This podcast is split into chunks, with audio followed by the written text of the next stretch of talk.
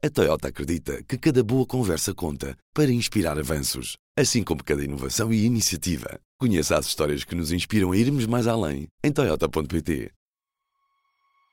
Podemos achar, com muita opinião informada, que é contraproducente, que é prejudicial até para os Estados Unidos e prejudicial para o mundo e para a economia global em que vivemos. Mas isso não quer dizer necessariamente que o Donald Trump e os seus conselheiros não estejam bem cientes das consequências da, das medidas que tomam. Olá, eu sou o Ruben Martins e este é o Poder Público. Neste episódio falamos sobre a guerra comercial entre os Estados Unidos e o resto do mundo.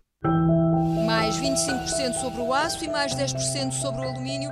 We have needed to deal with it in a very global manner. We are not in a trade war with China. That war was lost many years ago by the foolish or incompetent. Há uns tempos, ao ouvir um episódio do podcast americano Planet Money, deparei-me com a história sobre o Chicken Tax, ou melhor, sobre o imposto de galinha. No pós-guerra, os alemães compraram largas quantidades de frango aos americanos.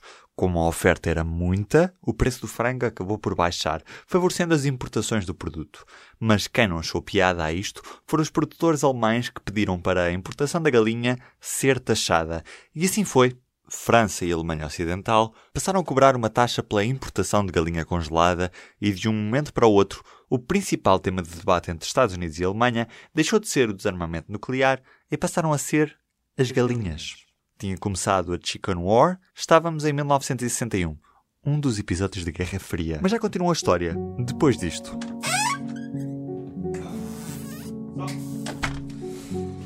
Som.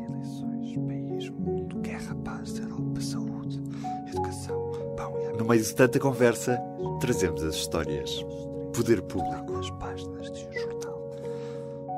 Ora bem, tínhamos visto que França e Alemanha Ocidental tinham taxado a importação de galinha, o que acabou por custar mais de 26 milhões de dólares à economia americana. Mas também os Estados Unidos prepararam uma resposta.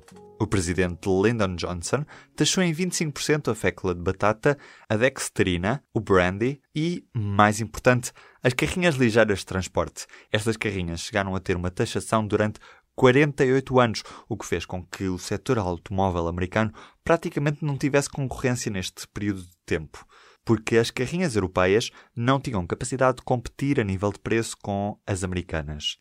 Ainda assim, outra história dentro desta história é que a própria Mercedes chegou a produzir carrinhas na Alemanha, desmontava-as e enviava-as em peças para a Carolina do Sul.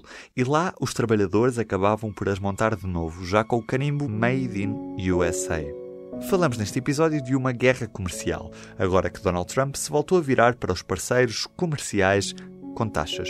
Em estúdio tem um jornalista da Secção Mundo, Alexandre Martins. Os Estados Unidos têm agora um presidente proteccionista, mas ainda assim o déficit da balança comercial está com valores da altura da crise de 2008. Como é que podemos explicar isto, Alexandre? É muito difícil travar ou inverter as uh, tendências num ano ou dois anos. São muitas vezes são acordos feitos para décadas e os seus efeitos são, vão sendo sentidos ao longo do tempo e não têm uma tradução imediata na vida das pessoas numa questão de meses ou anos.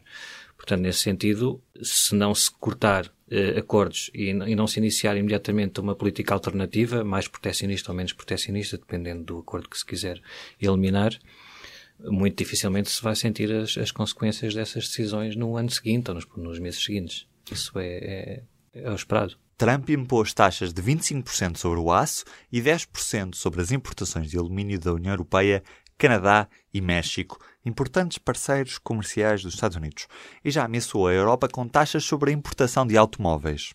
Trump uh, personaliza um, um, tipo de ideia em várias áreas, mas agora que estamos a falar de economia, de um certo regresso a, uma, a, um, a um cenário pré-globalização, uh, muito identificado nos Estados Unidos com as décadas de prosperidade, dos anos 50, de pós-guerra, que é muito, é muito difícil de recriar agora, não é? Anos e décadas e décadas depois de uma economia global e com interdependências deste nível. Portanto, há sempre uma equação que se deve fazer, que é aquilo que o Donald Trump defende e, e promete, e, e, ele próprio quer fazer para, para a economia norte-americana, aquilo que é possível fazer dentro desse quadro de promessas e de, e de ideias, e, e, o que é que isso pode representar para a economia global. Portanto, não, não é necessariamente verdade que uma mudança que não seja estrutural na economia, na globalização, para um proteccionismo e cada país virar para dentro. Não é, não é necessariamente verdade que, se isso não acontecer, portanto, se se limitar um bocadinho uh, a economia global em certos aspectos, não é necessariamente verdade que seja prejudicial para todos e que o mundo vá acabar e que exploda tudo numa bola de fogo e que vamos todos morrer e não sei o quê, não é? Também não é preciso sermos tão catastrofistas a esse nível. Os empresários norte-americanos estão de acordo com esta política? Uh, não, quer dizer, depende dos tipos de empresários. Os as grandes empresas e principalmente Silicon Valley, as empresas tecnológicas, fogem a sete pés desta, destas ideias proteccionistas, não é? porque dependem dos mercados internacionais para, para, para, vender os seus produtos também, não só no mercado norte-americano, e também de mão de obra especializada, muitas vezes também. E, portanto, é aqui entronca na questão da imigração e da, é, agora, para pequenas e médias empresas, e se calhar eh, no setor do aço, como falamos, pequenas empresas dependentes desses, desses setores, é natural que essas pessoas, essas empresas tenham uma ideia que estão mal, Uh, e, e, há razões para estarem mal, não é? Porque, de facto, parte da que a administração Trump identifica como um excesso de outros países, como a China, de, é, traduz-se, há uma tradução visível na vida das, dessas pequenas empresas, não é? E os donos dessas empresas têm a sensação de que sim, que, claro que se as taxas baixarem ou subirem, consoante que estivemos a falar do China ou dos Estados Unidos, eles vão poder ter mais folga no, no, nos seus orçamentos e vão poder, se calhar, contratar mais, pagar mais, quer dizer, isso é a ideia base que presida tudo isto. Se depois, a médio e longo prazo, vão ter consequências negativas disso, uma coisa que estamos para ver, que os especialistas dizem que sim, mas vamos ver. Trouxe também ao estúdio Sérgio Aníbal, é grande repórter da secção de Economia do Jornal Público. Nunca tinhas entrado aqui? Não, aqui nunca tinha entrado. Falamos do risco da escalada de uma guerra comercial. Todos os estudos académicos, todas as opiniões dos economistas apontam para que realmente uma escalada de, de guerra comercial com subidas de taxas alfandegárias um pouco por todo o mundo leva a uma redução da atividade económica. É, é um pouco intuitivo, não é? Os, os produtos eh, transacionar produtos fica mais caro e, portanto, os consumidores, em princípio, serão afetados praticamente em todo o lado. É? Há exemplos históricos, uh, tanto na sequência da Grande Depressão, uh, houve também a tentação dos países de fecharem as suas fronteiras para protegerem a sua produção, mas o efeito foi de facto de escalada, de, retaliação atrás de retaliação, e a consequência foi ainda e muitos economistas referem isso, foi uma das causas do prolongamento da, da, Grande Depressão nos anos 30. Mas isto não ajuda a desenvolver as economias internas também? Pode ajudar, e quando olhamos, por exemplo, para os Estados Unidos, que são de alguma forma quem está a iniciar este, este processo de, de políticas proteccionistas, pode ter lógica, pensando nos Estados Unidos, que são um país deficitário, que importa bastante mais do que exporta, poderia ter lógica para promover a sua produção interna, os seus empregos. Agora, isso só teria lógica se os outros ficassem parados, não é? Que obviamente não vai acontecer, já, já a Europa já anunciou retaliação, a China já anunciou retaliação, portanto, num mundo em que só Trump pudesse mexer nas taxas, de facto poderia ter eh, efeito. Assim, é mais complexo. The European Union is possibly as bad as China, just smaller.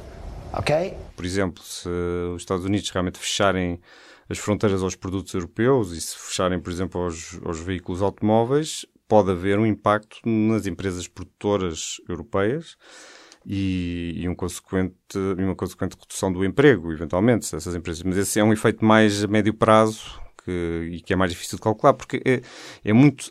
É, é, a economia mundial está muito, é muito complexa, bastante mais complexa do que, do que era nos anos 30. Há, há ligações muito grandes entre os vários continentes, empresas que exportam são também ao mesmo tempo importadoras.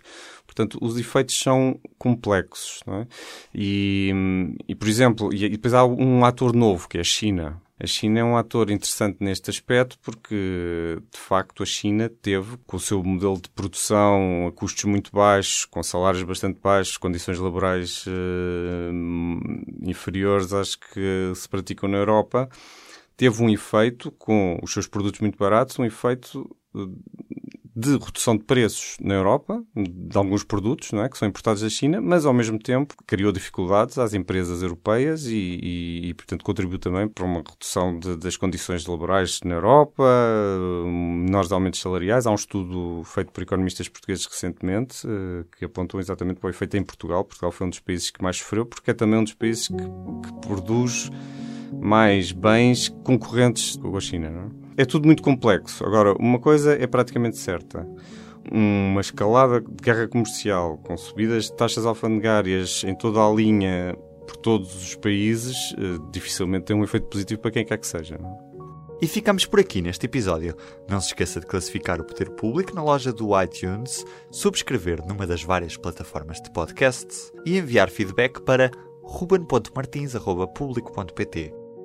Poder Público, histórias da política, da sociedade e do mundo. Até ao próximo programa. Subscreva este e outros programas no iTunes, SoundCloud e aplicações móveis. A Toyota acredita que cada boa conversa conta para inspirar avanços, assim como cada inovação e iniciativa. Conheça as histórias que nos inspiram a irmos mais além em Toyota.pt.